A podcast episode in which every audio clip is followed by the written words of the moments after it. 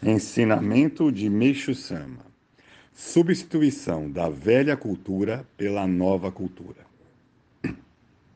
Até agora, de certa forma, a religião, a moral, a educação e a lei vieram conseguindo alguns bons resultados no cumprimento de suas funções.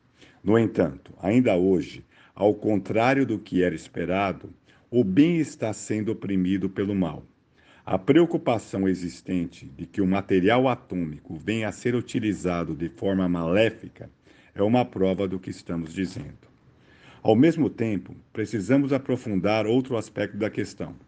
Se o ato diabólico e destruidor, representado pela utilização da bomba atômica, for permitido, obviamente advirá o fim da humanidade. Sendo assim, será que o Senhor da criação após criar tudo o que existe e fazer progredir a cultura até o nível atual, permitiria passivamente que tal catástrofe ocorresse?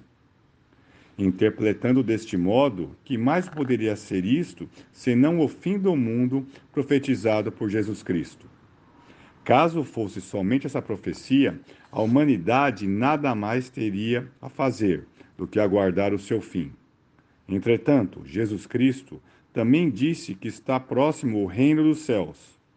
Torna-se evidente, portanto, que essas duas grandes profecias estão indicando o futuro do mundo, ou seja, que virá o fim do mundo e também o advento do reino dos céus. Foram previstos ainda a segunda vinda de Cristo e o advento do Messias.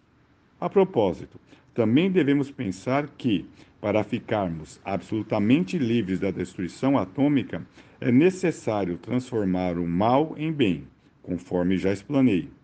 E quem poderia ter poder para isso a não ser o próprio Messias? Não obstante, mesmo ocorrendo essa grande transformação, haverá muitos que não se converterão ao bem. A estes, dos quais não é possível esperar mais nada, só resta a prestação de contas. Jesus Cristo referiu a este acontecimento com a expressão juízo final. Com base no que acabo de expor, é preciso saber que a mudança do mal para o bem, da destruição para a construção e da passagem da velha para a nova cultura estão na iminência de ocorrer. O plano para a nova cultura já está devidamente preparado mas não foi elaborado nem pela inteligência, nem pela força humana. Deus o veio preparando continuamente há dezenas de milhares de anos. E não se trata apenas da parte espiritual. Consigo ver claramente também a partir dos fenômenos materiais.